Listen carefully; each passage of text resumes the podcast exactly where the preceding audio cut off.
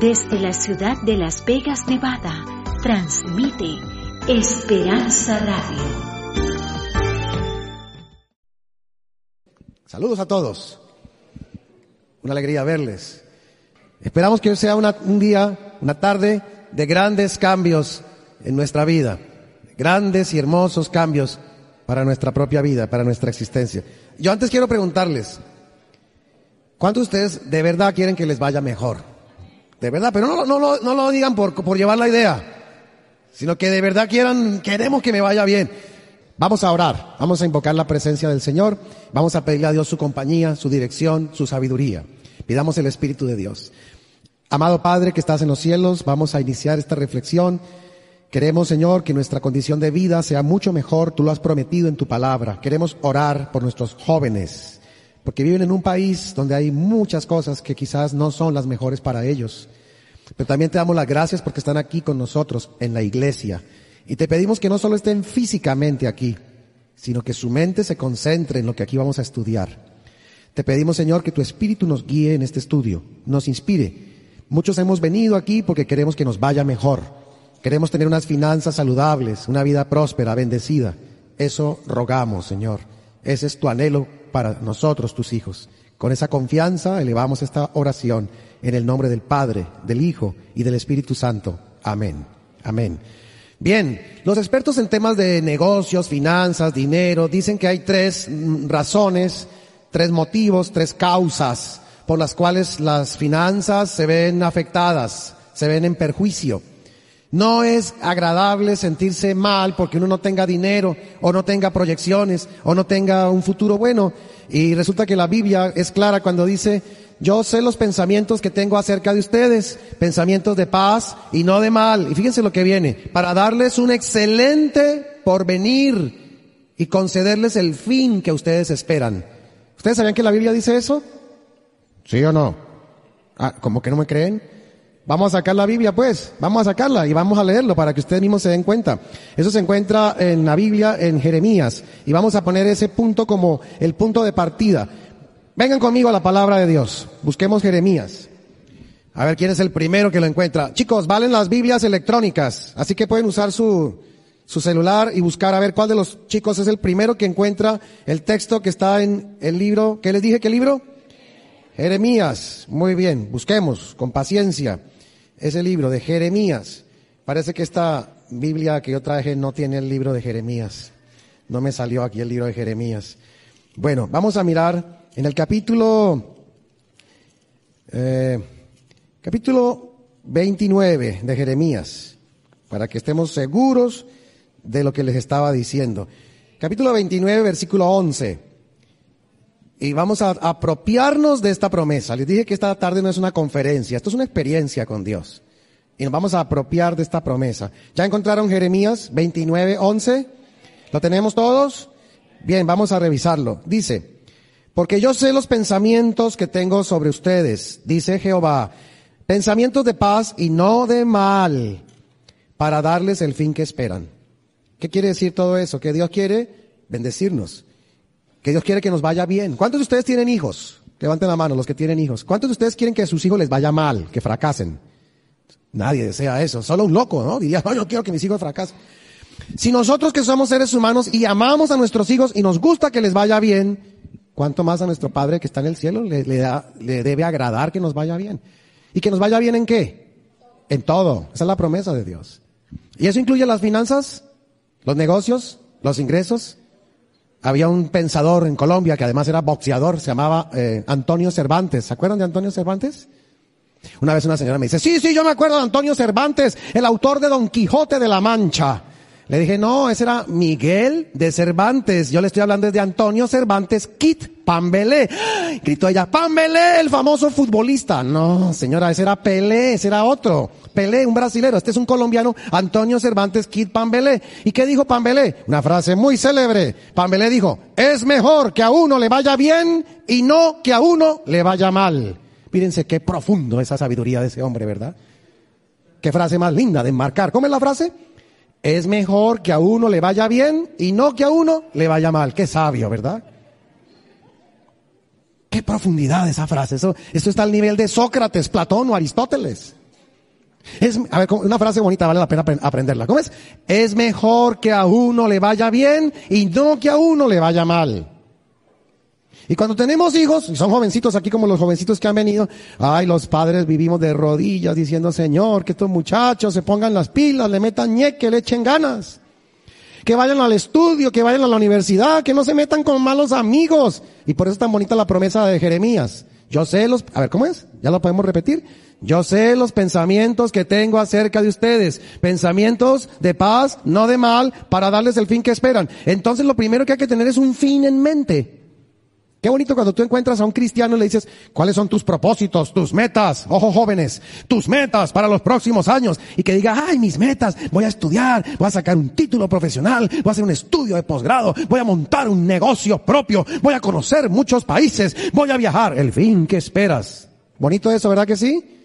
Y qué triste lo contrario, tú a veces encuentras personas, oye, ¿cuáles son tus metas en la vida? ¿Y qué son metas? No sé. ¿Para dónde vas en la vida? No sé. Es lo que Dios quiera. ¿Y ya hablaste con Dios? No, Señor. Pues habla con Dios, pues para que al menos pedid y se os dará. Un día le pregunté a una persona, ¿cuáles son tus metas a cinco años? Me contestó, ¿cinco años? ¿Y yo qué voy a saber? ¿Acaso es que soy adivino o qué? Se puso hasta bravo.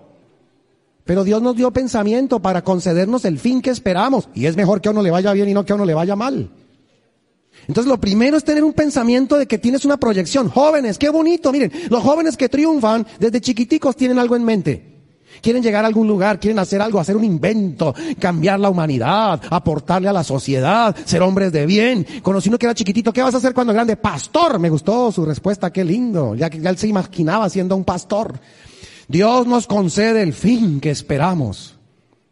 Y si no tengo ningún fin en mente, pues igual Dios te concede el deseo de tu corazón. Nada te concede. Un día le pregunté a una persona, oye, ¿cuáles son tus metas a 10 años? Y me dijo, ¿10 años? Ay, no, eso hasta muerto estaré. A ver, una persona que se ve muerta dentro de 10 años, ¿qué consigue en 10 años? Pues morirse. Es como cuando los, los, los, hebreos estaban en el desierto, ¿se acuerdan? Ay, ojalá muriéramos en este desierto. ¿Se acuerdan que dijeron eso? Y Dios les concedió los deseos de su corazón. Hasta que no murió el último no pudieron entrar. Menos Caleb y Josué. Acuérdense jóvenes, esos eran valientes. Caleb, ese sabía lo que quería. Josué, ese sabía lo que quería. Entonces, ¿a qué hispano le va bien? El que tiene un propósito. Esta tarde es una experiencia con Dios, no una conferencia. Y con lo que te estoy diciendo, yo espero que ya en este momento tu corazón vibre recordando eso. Dios quiere concederme el fin que yo espero. ¿Cuántos quisieran tener un negocio propio? Qué bonito, qué lindo. ¿Cuánto les gustaría tener un negocio propio bien rentable que les dé mucha plata, que lo puedan manejar desde una isla exótica, sentados en una hamaca, nada más viendo en su celular cómo suben los, saldos bancarios? ¿Cuántos quisieran eso? Eso no existe.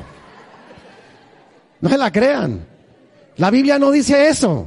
La Biblia dice, mira que te mando que te esfuerces y que seas qué. Entonces, ¿qué andas soñando que en una isla exótica con un celular? Por Dios, ponle seriedad a la vida. Es bueno tener metas y propósitos, pero no te pongas con cosas que vayan contra los principios. Y un principio es que te esfuerces y seas valiente. Tenemos ahí proyectadas tres razones por las que la gente no tiene éxito financiero. ¿Cuál es la primera? Tres I's. La primera, la fuerte. ¿La I de qué? Mucha gente no tiene ni idea para dónde va en la vida, no tienen ni idea de negocios, no tienen ni idea, nada, solo tienen sueños, sueños. Por ahí sale la viejita diciendo, ay, eso parecen puros sueños de hippie marihuano. O sea, no tienen ni idea para realmente dónde van. Y sueñan con islas exóticas y celulares manejando. Eso, eso no puede ser así. En temas financieros es patética la ignorancia. ¿Y, ¿Y, tú a cuánto tiempo sacaste la compra de ese artículo? Ay, no sé, yo firmé papeles. Pero ¿a cuánto tiempo? Ay, no, no me dijeron.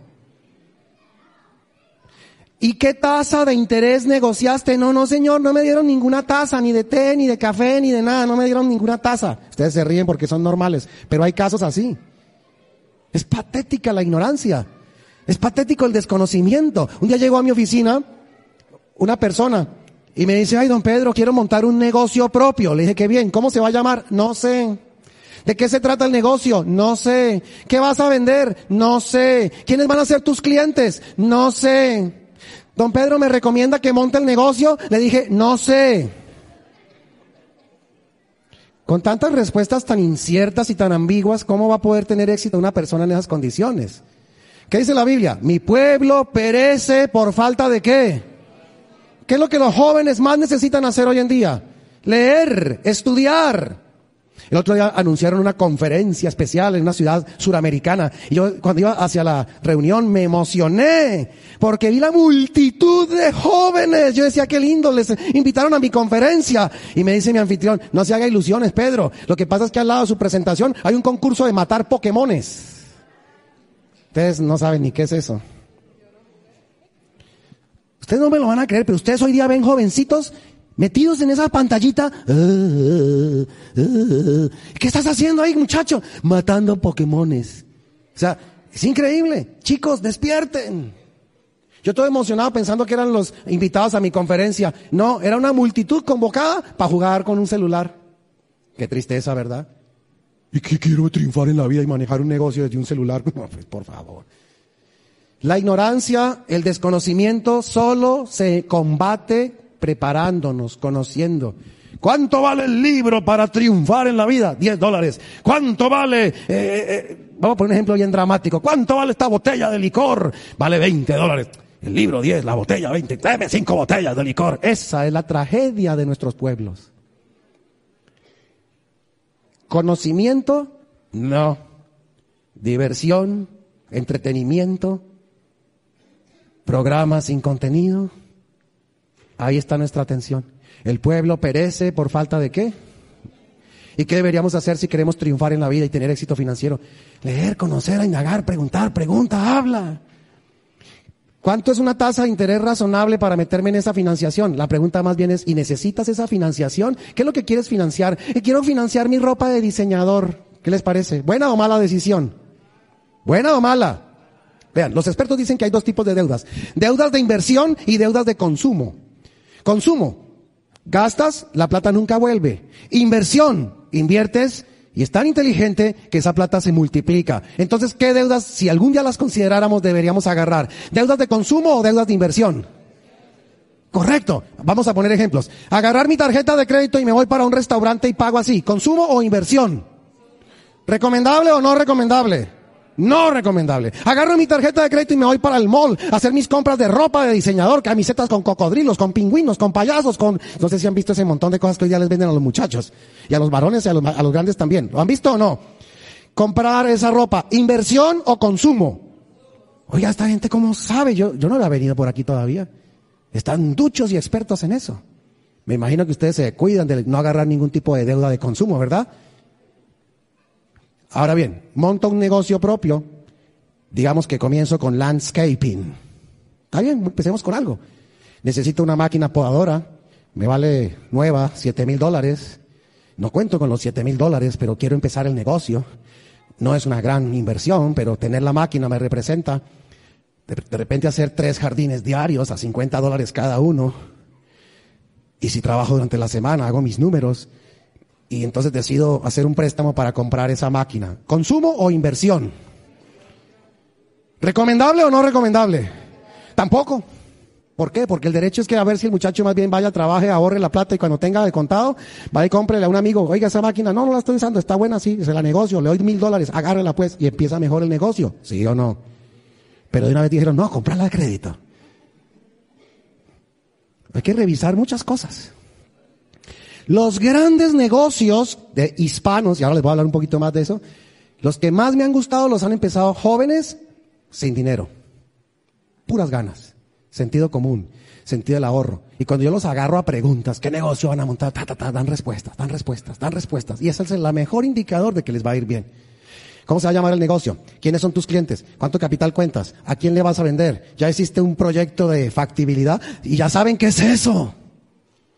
Y cuando uno ya sabe a quién le va a vender, cuánto va a ganar, de qué se trata el negocio, ya ha leído y conoce, ya ha experimentado y quizás ha trabajado un tiempo de empleado, pero para aprender.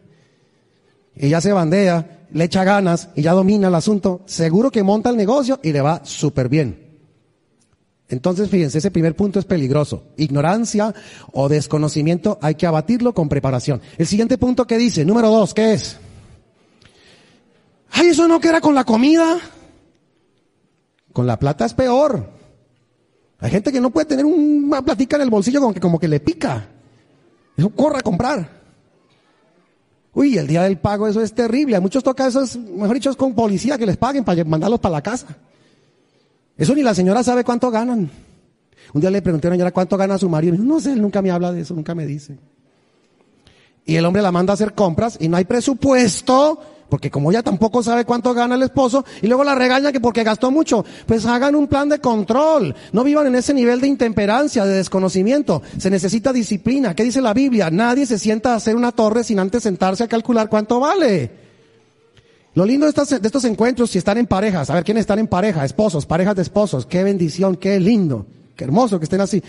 Van a ser, oiga, mija, oiga, póngale cuidado, que hace el presupuesto. Tiene que decirme cuánto gana. Sí, está bien, mija. Y yo también trabajo, pues juntemos el presupuesto, ya tienen el presupuesto, y ya van a tener mecanismos de control. Y hacen presupuestos, y entonces las cosas. Miren, esto es pura lucidez, provisión, como la, la parábola de las diez vírgenes. ¿Se acuerdan de esa parábola?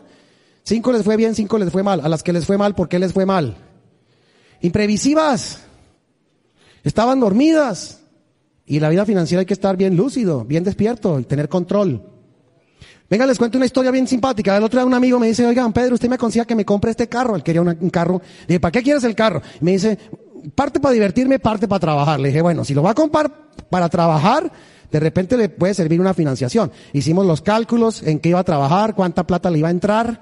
Y entonces aconsejé, mire, metas en este carro, en este modelo y financie máximo tanta plata para que pueda cuando esté trabajándolo pagar el compromiso y con los días eh, rescatar la inversión y tener un patrimonio que puede ser su comienza con su carro y tiene que tener disciplina los años que dure la financiación. ¿Entendiste? Sí, señor. ¿Está esto claro? Sí, señor. ¿Vas a obrar así? Sí, señor. Y con esa tranquilidad me fui. Y cuando regreso, el muchacho, un monstruo de carro, una cosa. ¡Wow! 72 meses la cuota era como el triple lo que habíamos presupuestado. Eso se llama intemperancia. ¿Sí o no? ¿Sí o no? ¿Eso es correcto o incorrecto? ¿Eso ayuda a que tengamos estabilidad financiera o eso produce o perjudica nuestro bienestar financiero? Tremendo perjuicio. ¿Y por qué el muchacho hizo eso? Y yo le dije, me entendió y eso casi me faltó nomás sacudirlo. Sí, señor, sí. Y cuando, oiga, venga acá, muchacho, pero ¿cómo va a pagar ahora eso? Ah, yo no sé, pero es que estaba tan bonita y me convencieron. Y luego la mamá me dice, venga, venga. Es que él está saliendo con una muchacha y si él no la recoge en ese carro, la muchacha no le sale. Ay, compadre, oiga, esa intemperancia tremenda. Me tocó hablarle y decirle, mire, le voy a decir una cosa, campeón. Si su novia le sale solo en carro bonito, esa mujer no le conviene. ¿Sí o no? Su novia lo tiene que querer por lo que usted es, no por lo que usted anda. Porque usted la malenseña eso el día de mañana, si no tiene ese monstruo de carro y no la está llevando de viaje de viaje, no lo va a querer, lo va a manipular y se van a ir a la bancarrota los dos. ¿Sí o no? Así que chavo, usted tenía que haber hecho caso. Por eso es tan importante saber hacer caso. Usted hubiera comprado el carro que podía haber pagado, no solamente se hubiera consolidado financieramente, sino que de paso hubiera podido tener una mejor relación con aquella muchacha. Porque le digo algo, si ella le hubiera salido montándosele a ese carrito sencillo, esa sí valía la pena como esposa. Porque esa no le iba a estar fastidiando el resto de la vida. Al contrario, le hubiera dicho, ay mi amor, yo sé el esfuerzo que tú haces tan lindo en ese carrito, yo estoy contigo, te respaldo, estamos juntos en esto. Ay, eso es mucho alivio, qué bendición. ¿Sí o no? La esposa lo debe querer a uno por lo que uno es o por lo que uno tiene y compra. A ver, ¿qué opinan ustedes? ¿Qué tenía que cambiar en esa historia? La mentalidad de ese muchacho, su autoestima tenía que subir, agarrarse de Dios y ponerle aplomo a su vida. ¿Se dan cuenta cómo las, las deficiencias del carácter producen tantos problemas financieros? Creo que estoy siendo un poquito duro, los veo preocupados. Mejor cambio este tema, no les está gustando. No, tengo un temita de nutrición que es más llevaderito, es más tranquilito. Vamos a cambiar ese tema, ¿les parece mejor, verdad? Vamos con un temita de, no más finanzas, apaguemos eso, están preocupados los hermanos, me da vergüenza contar esas cosas. ¿Les parece si cambiamos de tema? Sí, ¿verdad? Sí, cambiemos de tema. No, eso está muy fuerte ese tema. Mire, eso fue como un regaño a los muchachos, eso no, tan duro ese tema. ¿Cambiamos el tema o no? ¿Seguimos con finanzas? ¿No importa que esté duro el tema? ¿Se van a aguantar eso? ¿Cuántos están humildes? Humildes. Ah, bueno. Les pido que estén humildes porque es difícil. Miren, en el pasado cuando un valiente se paraba a predicar estas cosas, lo encendían a piedra. Yo lo, sé porque lo he leído en la Biblia. Eso el pueblo se ponía bravo y eso, pum, a punta de piedra. Hasta la Biblia dice, corrige al sabio y lo harás más sabio, pero corrige al necio y te lo echarás de enemigo. Yo no quiero venir aquí a Las Vegas a echarme un poco de enemigos. Venga, más bien vamos con un temita de nutrición. ¿Les parece bien? ¿Sí? A ver, ¿cuántos se consideran sabios? Sabios. Levanten la mano aunque sea por fe para yo estar aquí tranquilo. Gracias. ¿Y cuántos se consideran necios? Pero, uy, Dios mío, ¿trajeron piedra? A ver, les pregunto, ¿quieren que sigamos con este tema es un poco brusco o quieren que cambiemos a un tema más amable? ¿Lo seguimos? No importa que diga cosas que de pronto te hagan sentir incómodo. Mm, eh, eh, ¿Qué son lo bueno? Miren, los buenos seminarios esos en los que uno suda. Uy, este señor me hizo fue sudar. Y peor con la señora al lado dándole a uno codo. Entonces me decía un amigo, oiga, usted habló y eso me sentía que me daban patadas ahí en toda la espinilla donde más duelen. Pero de eso se tratan los cambios en la vida, ¿sí o no? ¿No es el Espíritu el que produce cambios en nosotros? Vean, el tercer elemento, ¿cuál es? Léanlo fuerte. La indiferencia, la desidia. A mí eso qué me importa. Esos temas, eso no tiene nada que ver con espiritualidad. Otro un día me dice esto. Eso plata siempre ha habido, plata siempre habrá, de algún, de algún lado saldrá. siga creyendo eso. Siga creyendo que la plata es magia o que crecen los árboles. ¿Cuántos de ustedes tienen que esforzarse por conseguir el dinero? Levanten la mano. O sea que eso no es gratis ni de balde. Y de paso, los padres de los muchachos, enséñenle a los muchachos a producir. Enséñenles a que le echen ganas a la vida. Ay, no quiero que mi hijo sufra lo que yo sufrí. Lo malcría.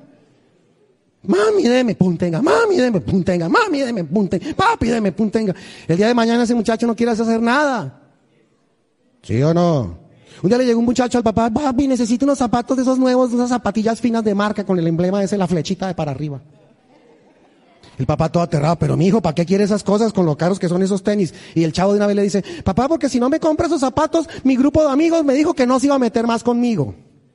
El papá sabio le dijo, no, mijito, usted no necesita esos zapatos. Usted lo que necesita es un nuevo grupo de amigos que lo quieran por lo que usted es y no por los zapatos que se pone.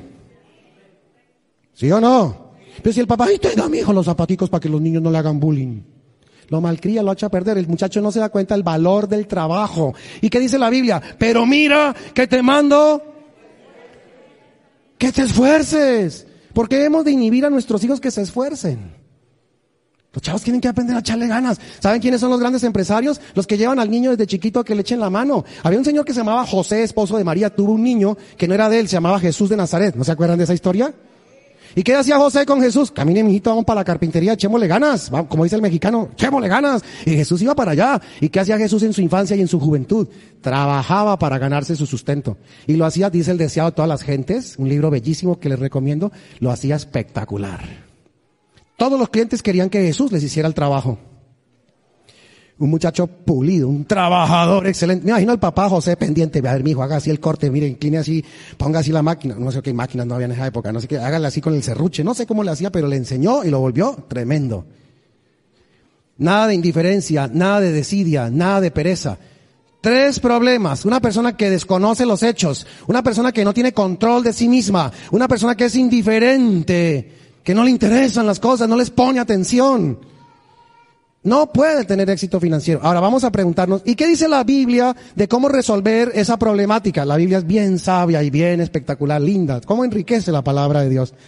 Hay que entenderla. Miren, la Biblia dice lo siguiente en Proverbios 24, 2 y 3. Con sabiduría es que se edifica tu casa, tu hogar, tu vida. Con prudencia es que se afirma el hogar. Con ciencia, método, orden es que se llenan las recámaras, las cámaras de todo bien preciado y agradable. Dios quiere que tú tengas todo, pero que lo hagas con inteligencia. Dios no dice que te prives de nada, Él te quiere bendecir, pero Él te dice, ten trabajo, ten sacrificio, ten paciencia, y cuando llenes la casa, va a darte Dios riquezas que no traen tristeza con ellas. Y te sientes contento, a gusto. Mira, mira, los tres problemas. El primero, la primera I. ¿Alguien se acuerda cuál era? La primera I, ¿cuál era el problema? ¿Alguien anotó? ¿Alguien? Estamos, hay que estar pilas. La ignorancia. ¿Y qué hacer con la ignorancia? La primera fórmula bíblica. ¿Con qué reemplazamos la ignorancia? Con Sabiduría. Ay, entonces toca ir a la universidad y tener PhDs y doctorados y posgrados. No. Toca ponerse de rodillas. ¿Hay alguno aquí falto de sabiduría? Pídasela a Dios. ¿Y cómo se la va a dar? Abundante, generosamente y sin ningún tipo de reproche. Ah, entonces para tener un negocio propio no necesito tener estudios sofisticados. No, lo que necesitas es tener fe, ganas, Un deseo vehemente y ferviente de llegar lejos en la vida.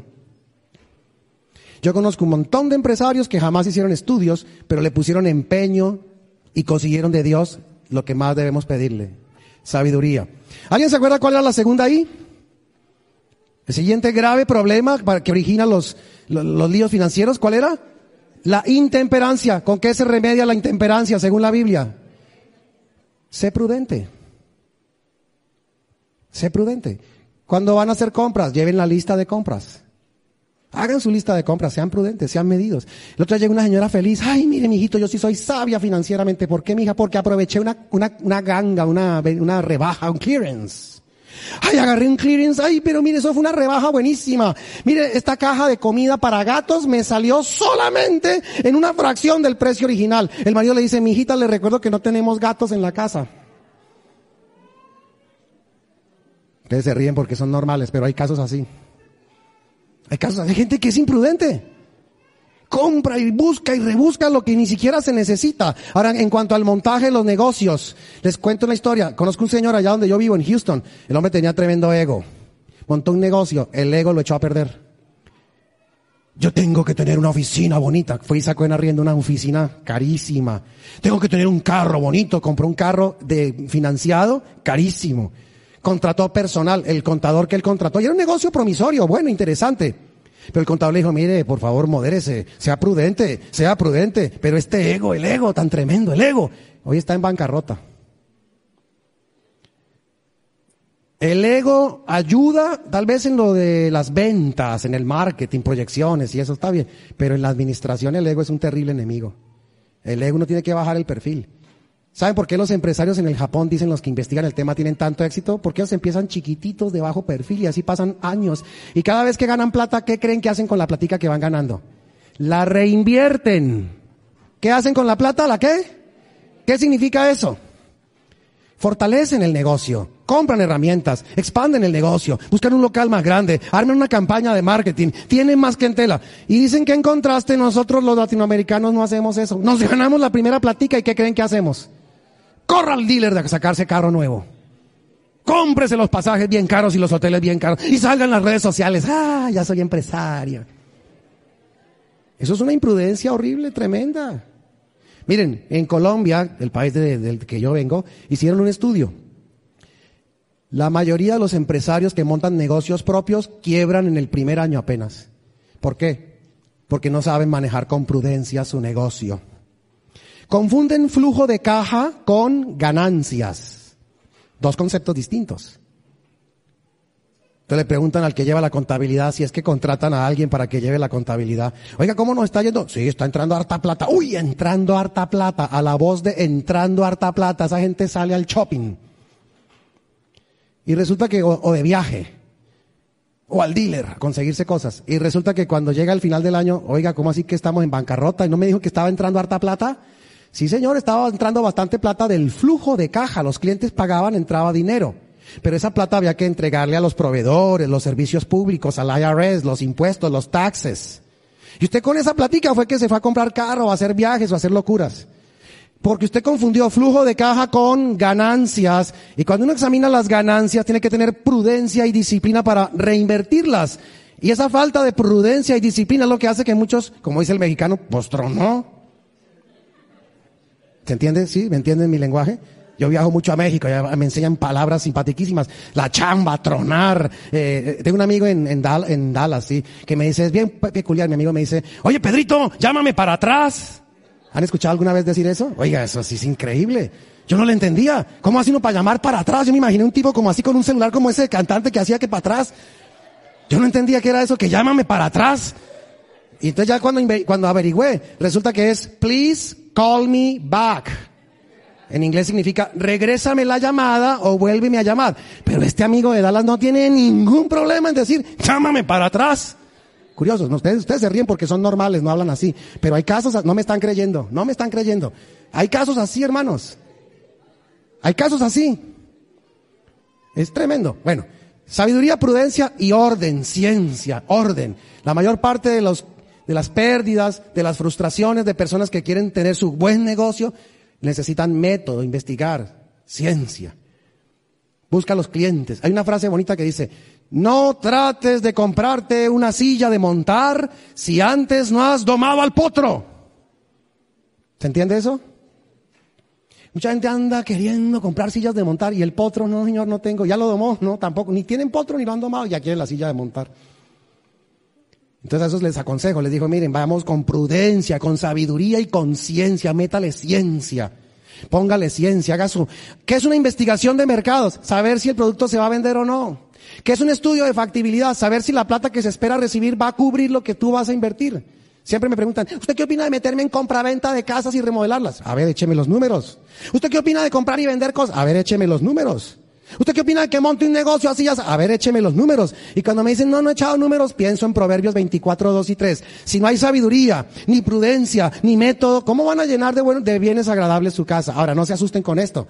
Les repito, la mayoría de personas que tienen negocios no estudiaron, no tuvieron capital, se agarraron de Dios, y esos son los negocios que a mí más me gustan, y le echaron ganas. Y ahí están.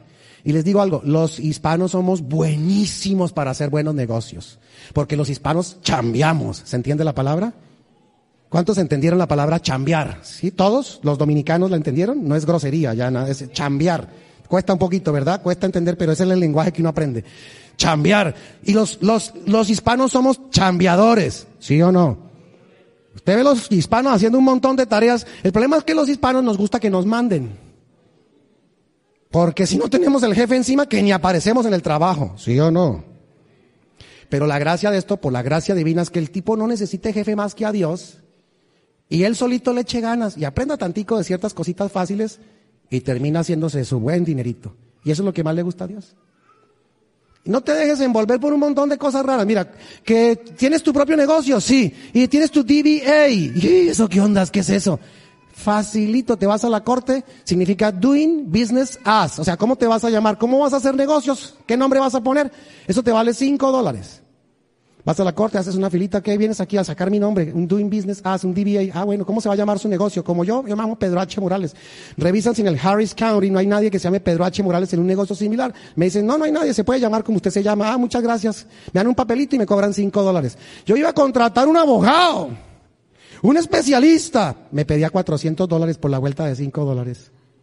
Me enseñó algo esa experiencia. Te aconsejo algo. Do it yourself. ¿Qué significa eso? Hágalo usted mismo, no se complique. Pregunte, pregunte, como Juanito Preguntón. Que preguntando, dice el dicho, preguntando se llega a Roma. Me dijeron que si ya tenía mi, ¿cómo era? Eh, Employer Identification Number, EIN, aquí hay un poco de todos con siglas. Lo mismo, llamé amigos y todo, no, mil dólares, mil quinientos dólares. Uno me dice, vea, súbase al internet, ponga IRS, consiga su DBA, ya lo tengo, le dije, me costó cinco dólares, y haga la vuelta. Eso sí, esté dispuesto a sentarse 15 minutos ahí en la computadora. Saqué mi propio número de, de identificación de empleado. ¿Cuánto me costó? 15 minutos de internet. O sea que aquí uno le echa ganas y sale adelante. ¿Sí me entienden? Ahora, cuando uno tiene ya los hijos aquí que los muchachos hablan inglés divinamente, esos son los mejores asesores del mundo. Uno anda con ellos y eso le traducen a uno todo. Es una maravilla. ¿Cuántos tienen hijos que nacieron aquí? Levanten la mano. Díganme una cosa, confiésenme algo. ¿Sus hijos alguna vez los defendieron hablando inglés por ustedes? Sí o no. Yo confieso, así son mis, así es en mi casa. Eso mis hijas son una maravilla. Esas son las que usan el GPS y me orientan y me guían. Así que la vida es algo realmente maravilloso. Además que uno pues la pasa mucho mejor con los hijos, aprendiendo y haciendo cosas especiales. Cuando aprendí la importancia del do it yourself, yo recién llegué, me dice mi esposa, necesitamos un comedor auxiliar. Le dije, pero mijita, acuérdese que el presupuesto, bueno, total, no fuimos por allá a una tienda y vimos un comedorcito simpatiquísimo. Y dije, quiero el comedor porque estaba a muy buen precio. Entonces cuando fuimos a pagarlo, ¿y mi comedor? Sí señora, está ahí en esas cajas. ¿Cómo así que en esas cajas? Yo lo que quiero es mi comedor. Sí, señor, está ahí en, las cajas. Pero yo no veo mi comedor. Ah, usted quiere que se lo ensamblemos. Pero por supuesto, yo quiero mi comedor ensamblado. Ah, eso le vale 200 dólares más. No, déjemelo en las cajas, les dije. Déjemelo ahí en las cajas. No hay ningún problema. Pasé una espléndida tarde de domingo haciendo qué? Aprendí a armar comedores. Además lo disfruté muchísimo, eso era un mapa ahí tremendo, mis hijas al lado mío, un poco de puntillas. Además que es fácil porque todas son A, B, C, D, las puntillas y las tuercas son 1, 2 y 3. El juego es haga que J se empareje con 3. Entonces uno busca, no sé si han ensamblado cosas en Estados Unidos, ¿verdad? Todos sabemos, ah, qué bueno, estoy con gente que ya conoció la cosa. Excelente, ¿cómo es la filosofía? Do it yourself. Genial, bien. Vamos a recordar algo bien importante que ya hemos estudiado. ¿Cuál es la estrategia maestra con el dinero? Que ganes bien y gastes poco. Si ganas bien y gastas poco, ¿qué estás acumulando? Ahorros. Y si acumulas ahorros por algún periodo, ahí tienes que invertir. ¿Por qué? Porque los ahorros por sí solos no producen ganancias. O sea que si tú acumulas y acumulas y acumulas y acumulas y acumulas ahorros y los metes y los metes en un banco o debajo de un colchón, pues ahí te vas a pasar toda la vida de balde porque la gracia está en saberlos invertir. Que, que, tú sabes hacer pan de bono, ponte a hacer pan de bonos y échale ganas. Que tú sabes hacer tamales, ponte a hacer tamales. No, yo soy un tipo estudiado. Yo a montar es mi despacho contable. Monte su despacho contable y busque hacer la clientela. No, que yo no sé hacer muchas cosas, pero me gusta la limpieza. Tengo un montón de amigas que tienen empresas de limpieza y le dan trabajo a un montón de hermanos de la iglesia. Este es un país lleno de oportunidades. Espléndido país al que le echa ganas. ¿Sí o no? Lo que sí te pido es que no te resignes ahí, pues a que muchos dicen, ay, lo aquí la gracia es trabajar duro, trabajar duro. Y se agarran cuatro o cinco part-times, claro, de 10 dólares, ¿cuánta plata Poca. Y están fundidos. Tú te das cuenta porque el sábado están en la iglesia así. ¿Y qué le pasa a ese hermano? No, es que ese hermano eso trabaja. Debe ser millonario. No, puros part-times de 7 con 20. ¿Sí o no? ¿Sí o no? Oiga, ya la hermana está un poquito molestos. Yo mejor voy a pasar al tema de nutrición, hermano. Vamos con el temita de nutrición, ¿les parece? ¿O seguimos? ¿Sí? ¿Se siguen aguantando esto? ¿Ah? ¿Seguimos echándole ganas? Bueno, vamos, seguimos, oiga, que, que echarle ganas. Es que miren, uno lo que aprende en la Biblia es que no es trabajar intensamente, es trabajar inteligentemente. Uno puede hacer la limpieza o aprender a hacerla, conseguir clientes, echarle ganitas al inglés y llamar a un montón de personas para uno darle la oportunidad de trabajar y tener una empresa de limpieza. ¿Sí o no? ¿Sí o no? Vean, uh, sobre cómo reducir los gastos o los egresos, eso hay un montón de libros. Está un autor que se llama Ramsey, les recomiendo mucho ese autor, es un autor cristiano. Está el autor que recomiendo mucho, un tal Pedro H. Morales, ¿lo conocen? Ese autor escribió un libro que se llama Verdaderamente Rico. Este es un libro que da muy buenos consejos de montaje de empresas, reducción de los gastos. Está lleno de citas bíblicas y de citas del espíritu de profecía, consejos sobre la mayordomía cristiana. Tengo que hacerles una advertencia. Personas que leen y practican este libro corren el riesgo de triunfar financieramente. Así que si vas a adquirir este libro y no quieres triunfar, no lo hagas. Pero si tú quieres triunfar y tener éxito y aprender a trabajar inteligentemente, te aconsejo que tengas este excelente libro. Es una mínima inversión de 10 dólares, pero ojo, les voy a confesar algo. Este buen, este buen libro se centra en este aspecto, el cómo detener los gastos. Pero yo he visto que la gente que hace dinero y le va bien y progresa financieramente, no es porque tengan cuponcitos y compran clearance y ahorran y ahorran y, y eso está bien y es importante hacerlo. Y detienen los gastos de los biles, los biles, biles, como decía un buen amigo mío. Todos los meses me llegan los biles, biles. No sé si ustedes entienden ese, ese concepto. Y bueno, si uno detiene los gastos y reduce los gastos, está bien, pero la gente hace plata no, no con cuponcitos. Vean, los ricos hacen plata cuando invierten. O sea, esto está más del lado de los ingresos. ¿Sí me entienden? Aprender a producir. Y quiero contarles algo. Dios nos ha dado a todos nosotros tremendos talentos para que los explotemos. Estoy tan seguro de eso que la misma Biblia me confirma cuando... Ustedes no sé si han leído una parábola que se llama la parábola de los talentos. ¿La han leído? Y yo tengo que decirles algo bueno. Yo les veo sus caras y yo miro y digo, wow, esta gente es bendecida. El que menos tiene como 25 talentos. En serio, yo les veo las caras, la hermana 35 talentos, el hermano como 50 talentos, la hermana 800 talentos. No, o sea, que echarle ganas a todo el mundo, ¿verdad? Yo les veo cara de talentos. A ver, quiero preguntar, ¿cuántos aquí creen tener 10 o más talentos? Levanten la mano. Hermano, levanten la mano que sea por fe, pero créanlo, hermano, empecemos por ahí. Crean que tienen talentos. Ahora, recuérdenme la historia. Un señor se fue, tuvo tres empleados. ¿A uno cuántos talentos le dio? Cinco. ¿A otro cuántos? Dos. ¿A otro cuántos? Uno. Cuando el señor volvió, el que tenía cinco talentos, ¿cuántos produjo? Diez. ¿Cuánto por ciento de rentabilidad es eso? 100%. Así le gusta a Dios. El que tenía dos talentos, ¿cuánto produjo? Cuatro. ¿Eso cuánto por ciento de rentabilidad es? De nuevo el 100%. ¿Dónde estuvo el problema en la historia? En el, en el elemento de uno solo. No, no me digan que el hispano. No, señor. Al contrario, todos los otros dos eran los hispanos. El otro yo no sé de dónde era.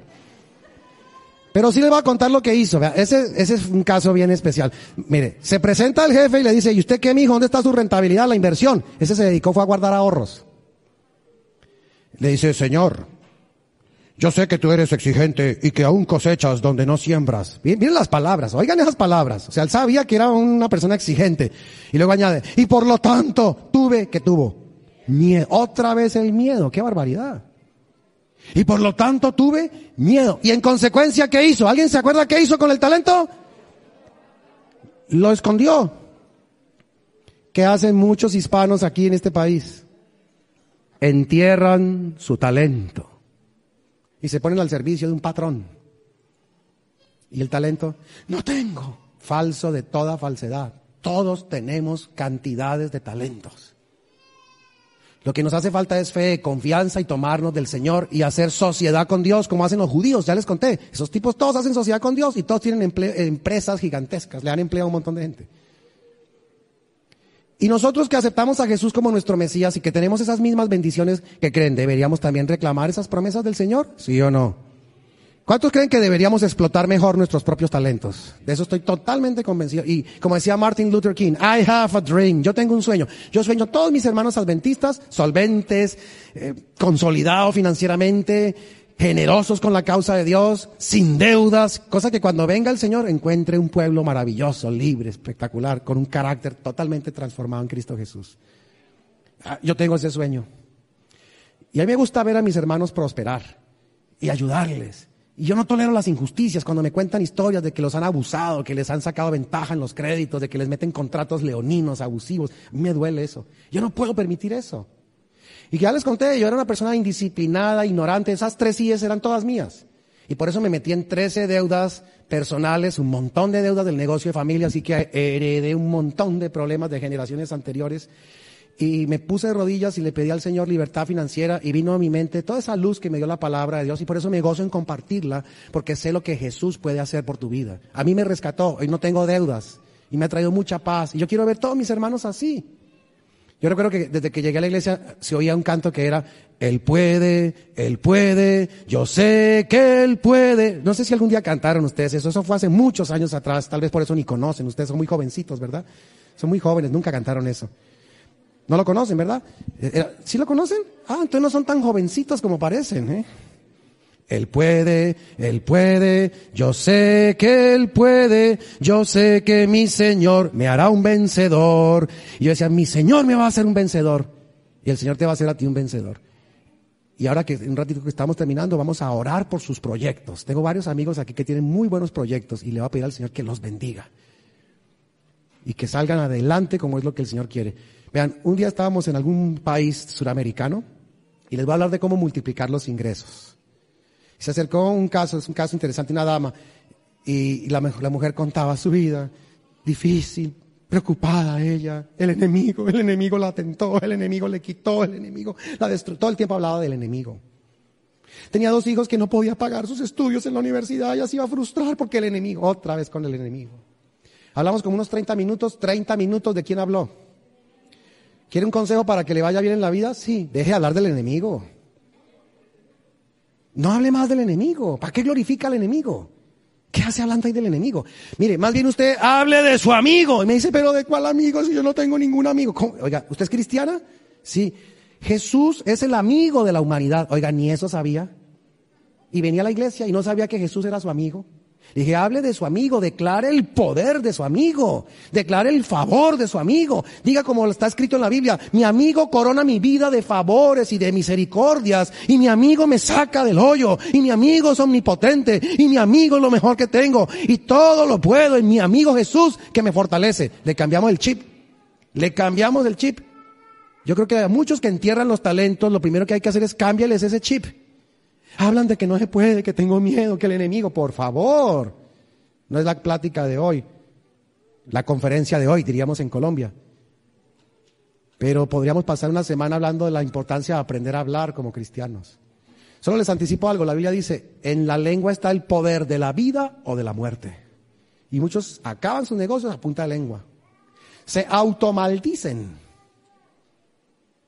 Hay un pastor en Sudamérica que enseña, el que dice bien, bien dice, o sea, bendice, querido.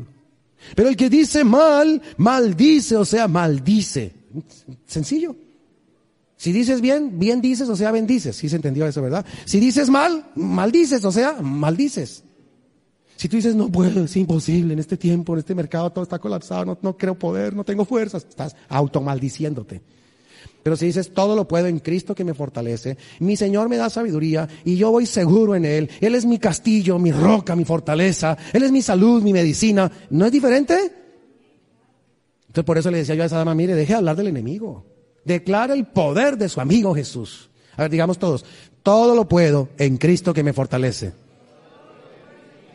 Y cuando tengas un negocio en mente, piensa en grande.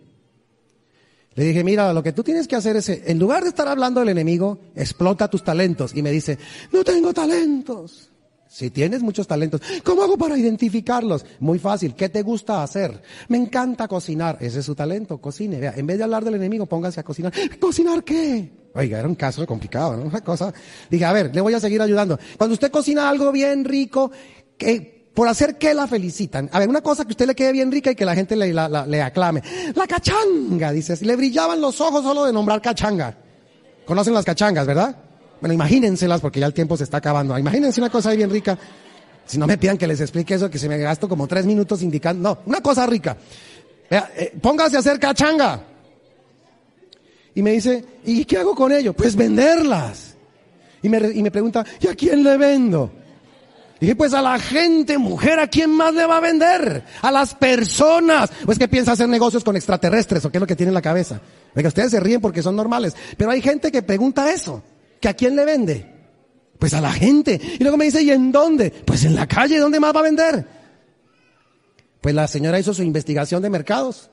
Se dio cuenta que temprano en la mañana, en esa ciudad, de ese país donde ella vivía, la gente salía a tomar autobús, a, a coger el camión, dirían en México. Y resulta que la gente a esa hora con hambre. La mujer se compró su paila, su aceite, su harina, un, fogoncito, un tanquecito de gas y empezó a hacer cachangas, como Dios manda, ese era su talento, se puso su delantalcito con dos bolsillos y llegaban ese olorcito tempranito, uy, una cachanga a esas horas. Eso a seis de la mañana, ese montón de gente que a veces tiene que subirse a una combi, un autobús, un camioncito, dos horas, y no exagero, son unas, unas transporte larguísimos con su cachanga, pues eso es una maravilla. A solcito la cachanga, eso llenó ese delantal. Empezó a saborear la vida empresarial. Hizo su pacto de fidelidad con Dios, porque nada mejor que Dios de socio, para que refrene al enemigo, precisamente, al devorador, para que no haya eh, vides estériles en el huerto. Oiga, lo de la Biblia es tan lindo, ¿verdad? Uno se lo sabe de memoria, eso es una fortaleza tremenda. ¿Sí o no? ¿Ustedes saben esos dichos de la Biblia de memoria? ¿Los repiten, los reclaman, los dicen? Ese consejo les doy. Si quieren ser buenos empresarios, háganse socios con Dios. Pasaron los días y llama a la mujer, el enemigo. Otra vez el enemigo, Dios mío. Tiene una obsesión por el enemigo. ¿Qué le pasó? ¿Qué pasó con el enemigo? El enemigo no quiere que yo venda más cachanga. ¿Y qué fue lo que le pasó? ¿Por qué está tan angustiada? Vea, la historia es bien curiosa. Un cliente llegó con tanta prisa que agarró la cachanga y claro, se la comió rápido y se atragantó. Esa mujer quedó en shock y lo único que se le ocurrió es pensar que el enemigo no quería que ella vendiera más cachanga. ¿Cómo les parece eso? ¿Cómo les parece eso?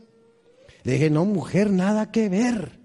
Vea, en el lenguaje de los empresarios, cuando nos pasan esas situaciones, las llamamos oportunidades de negocio. Ay, no entiendo, ¿cómo así? Oportunidad de negocio. Usted fíjese la posibilidad de vender algo más. A ver, si una persona se atraganta, ¿tiene alguna necesidad? ¿Sí o no? ¿Y qué necesita la persona atragantada? Bebida. Le dije, ¿usted sabe hacer alguna bebida típica bien rica? El api. Gritó y le brillaron esos ojos otra vez. Mujer, póngase a vender api. Y al que se le atragante, véndale el api. ¿Conocen el api? Claro. Bueno, imagínense una bebida bien rica, bien sabrosa, pues vamos agilizando. imagínense una bebida típica ya de ese país, bien sabrosita. Pues la señora ahora en su puesto vende cachanga con api. Qué combinación más linda, más rica. Antes llenaba un solo bolsillito del delantal. Les cuento que ahora llena los dos bolsillitos. Está feliz hablando de su amigo Jesús y repitiendo todo lo puedo en Cristo que me fortalece. Está que crece y sin capital. Alguien le facilitó las cosas, ahora posee las cosas. ¿Cuánta plata requirió? Nada. ¿Qué requirió? Cambio de mentalidad, identificación del talento y échele ganas a producir. La gente llega temprano y acaba con toda la cachanga y el lápiz que esa mujer hace. Ahora diezma, le paga la universidad a sus dos hijos y me dicen que ya tiene varios puestos de cachanga con API que le está dando empleo a muchas hermanas de la iglesia. ¿Qué les parece el espíritu emprendedor que surgió en esta mujer que creía que no tenía ni siquiera amigos y que el enemigo la tenía velada en su vida? Cambio de mentalidad.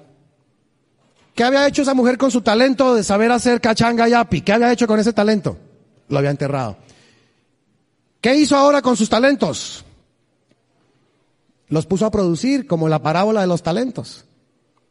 Me gustan esas historias donde la gente consigue más ingresos y ni siquiera necesita capitales ni recursos, sino fe, confianza en Dios y ganas de hacer algo en este país o en cualquier país donde vivan.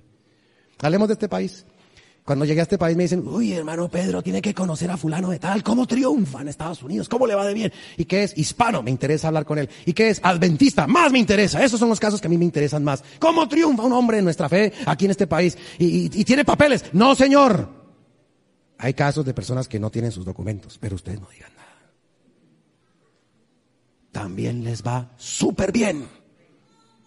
Mi amigo es súper optimista, dice, yo le echo ganas, no me importa si tengo o no papeles, eso, no es lo, eso es lo de menos, porque yo estoy ganando y estoy mandando a mi país y si algún día pasa algo, saco el pasaje gratis de regreso. Soy tremendo. Cortesía del señor Trump. Este, este, amigo. Ay, que no le falta más que ser proveedor del muro. Así se la sabe. Oiga, qué actitud. Entonces, ¿y ese, ese, hermano qué es lo que hace? Dice, ese hermano, ya fuimos a conocerlo. ¿Usted qué hace, hermano? Y me dice, vacuno carpeta.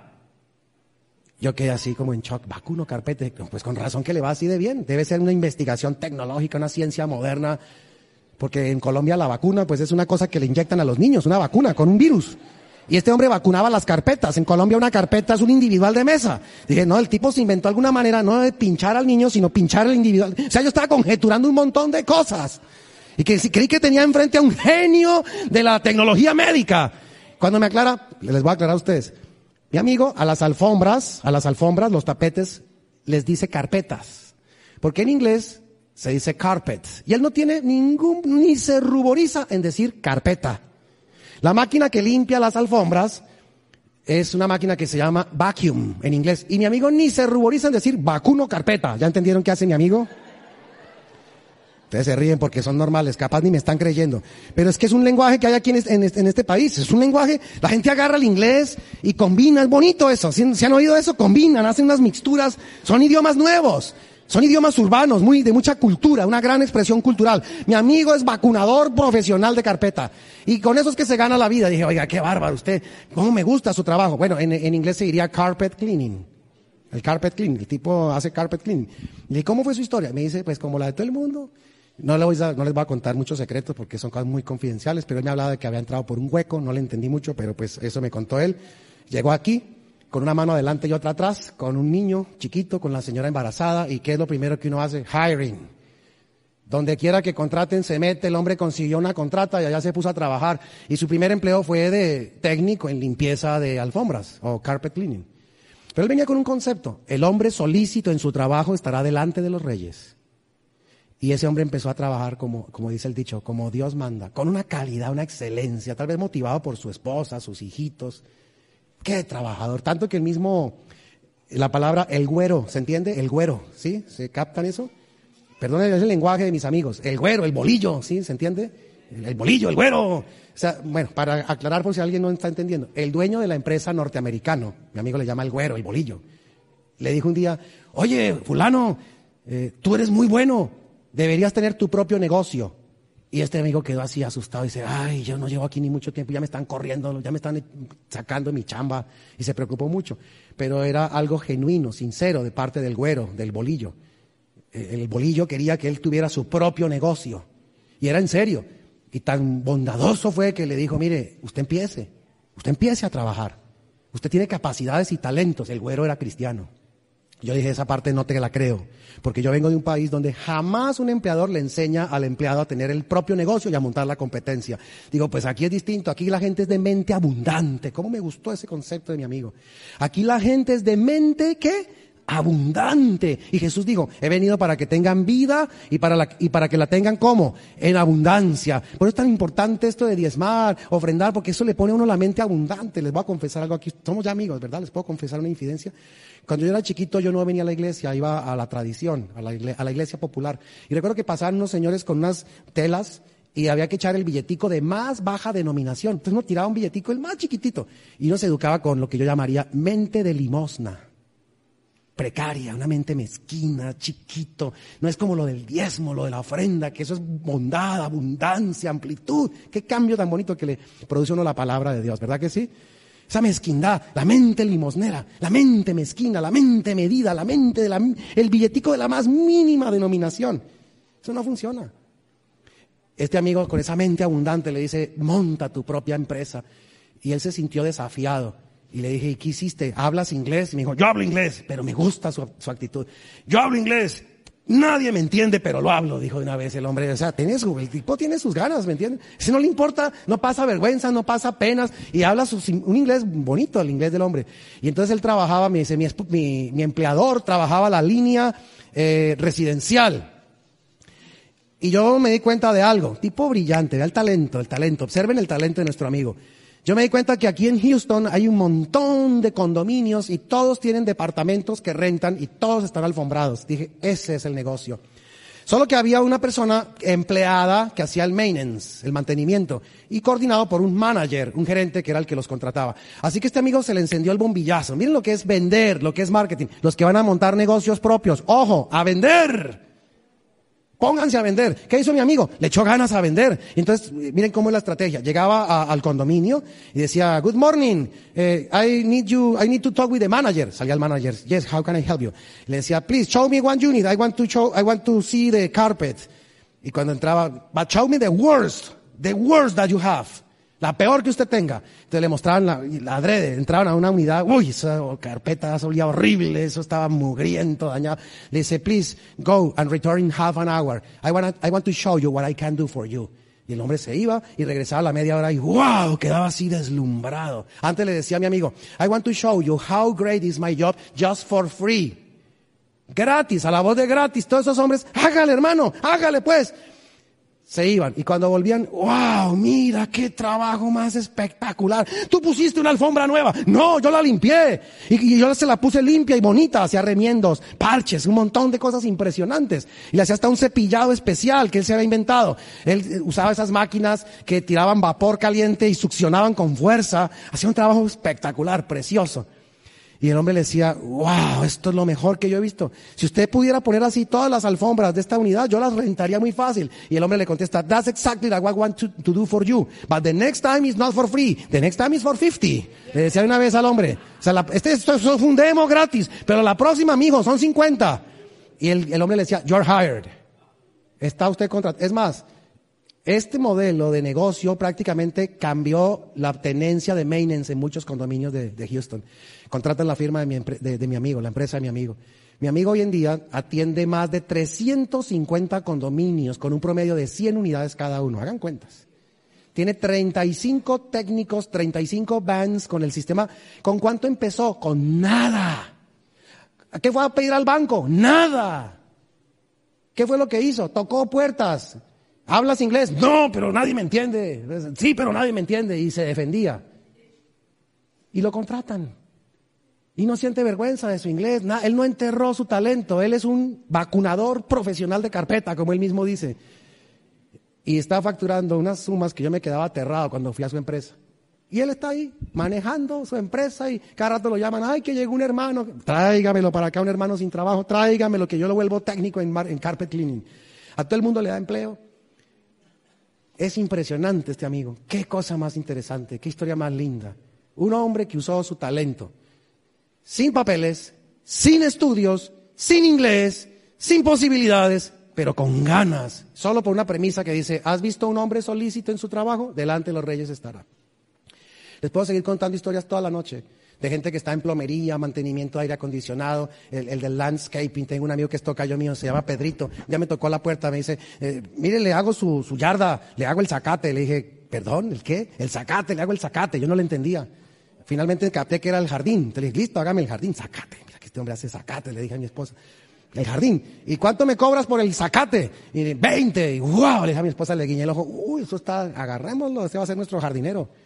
Pero me cayó bien, el hombre trabaja bonito y trabaja económico, como pueden ver. Pero un día le dije, mire Pedrito, usted no ofrezca más hacer zacate. Usted habla un tantico inglés. Usted ofrezca hacer landscaping.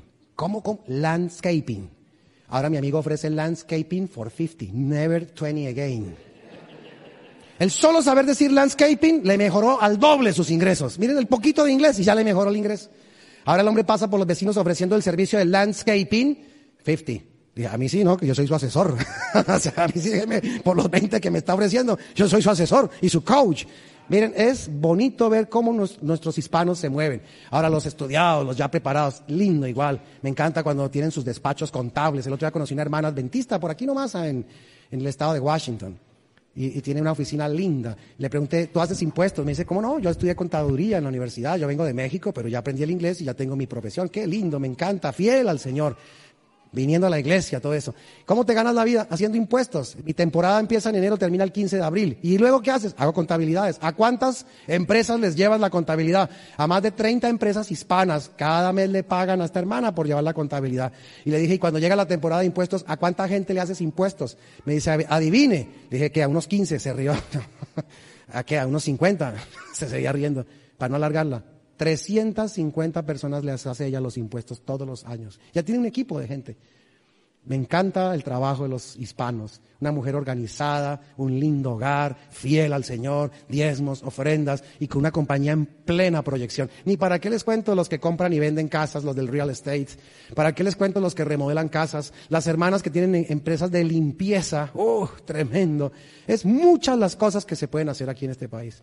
Tengo uno que es electricista, ya vino también de México, hizo su curso, excelente el hombre.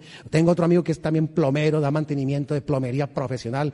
Lo contraté un día porque mi casa le salió en el techo una mancha café que iba creciendo con los días y yo me asusté, dije, ¿qué será esa cuestión? Y entonces pregunté en la iglesia, ¿alguien que sepa de plomería? El hermano, yo no sé de plomería, tenía un profesional, el hombre llegó con su van, todo eso. Se encaramó por allá en el techo. En, Texas son los áticos, por aquí creo que son los basement o también son los áticos. Áticos igual.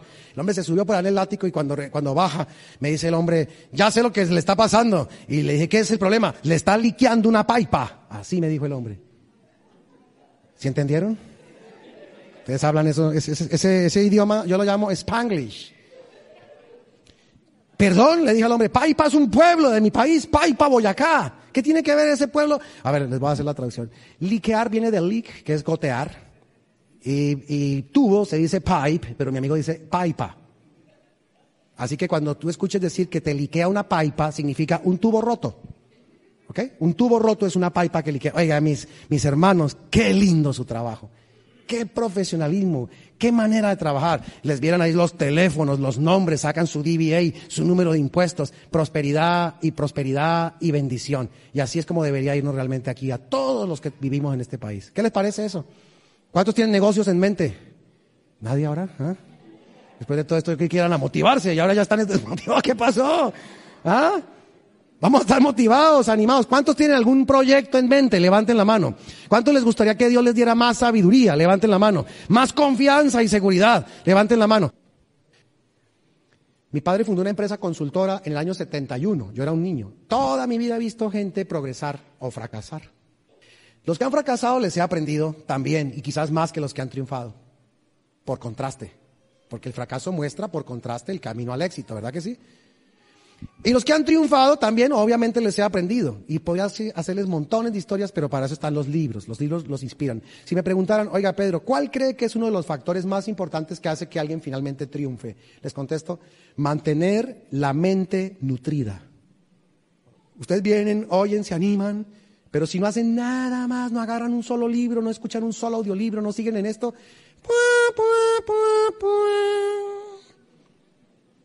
Vuelve uno por ahí en dos años, ¿cómo está hermano? Ahí en la lucha, ay, más o menos. ¿Y qué pasó? No, sí, pues no, es que no volví a leer. Ni leí, ni hice, ni nada. Me, me pareció muy bonito todo lo que usted dijo, pero ya se me olvidó. En cambio he visto que los que invierten en su mente, hay un dicho que dice, vacía tus bolsillos en tu mente que luego tu mente te repletará los bolsillos. ¿Cuántos de ustedes hacen el, compromiso, el propósito, leer más? A mí no me gusta ver mis hermanos ahí afligidos y tristes y diezmando poquito, diciendo que es que tengo muchas obligaciones. No, vamos a tener un cambio completo en nuestra vida, en nuestro estilo. Mucho esfuerzo. Los de los negocios propios, los de los proyectos, los de los grandes planes y propósitos. A ver, levanten su mano. ¿Quiénes son los que quieren tener un negocio, un proyecto, un plan? ¿Cuánto les gustaría independizarse? Ya no ser más empleados, sino quizás tener un negocio, un negocio independiente, chévere, bonito, ¿verdad? ¿Qué se necesita?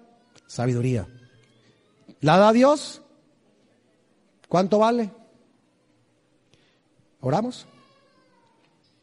Amantísimo Padre Celestial, hay tanta sabiduría en tu palabra, es tan admirable, tan maravillosa. Hay tanta motivación que proviene de lo alto a través de la Biblia.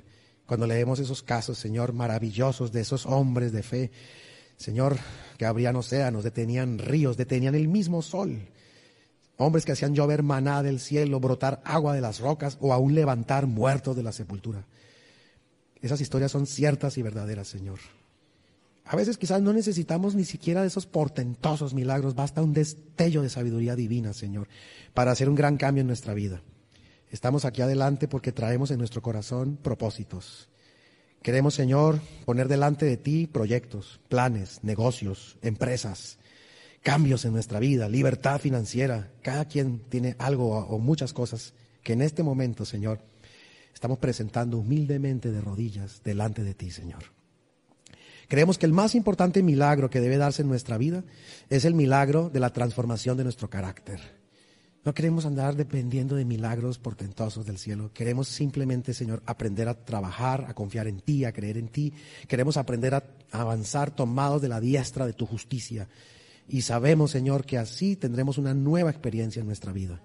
Cámbianos, Señor, transfórmanos. Hoy hemos aprendido que tú tienes una promesa de transformarnos y perfeccionarnos para el día de Jesucristo.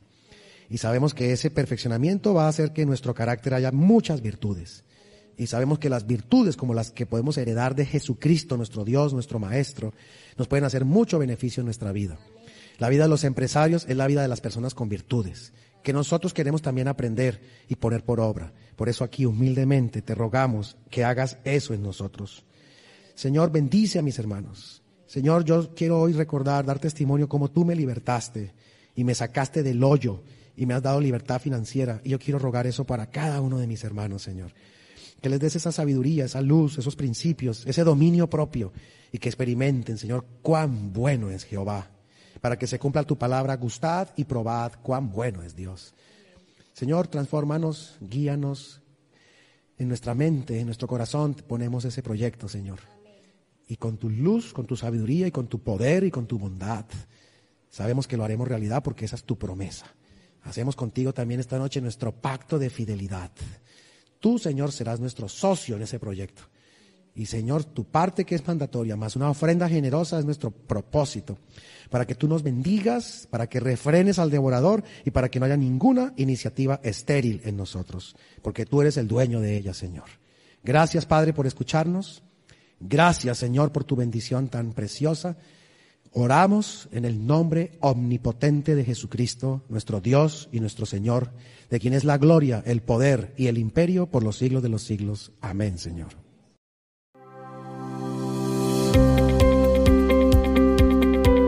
Esperanza Radio. Siga disfrutando de nuestra programación en www.esperanzaradiolv.com.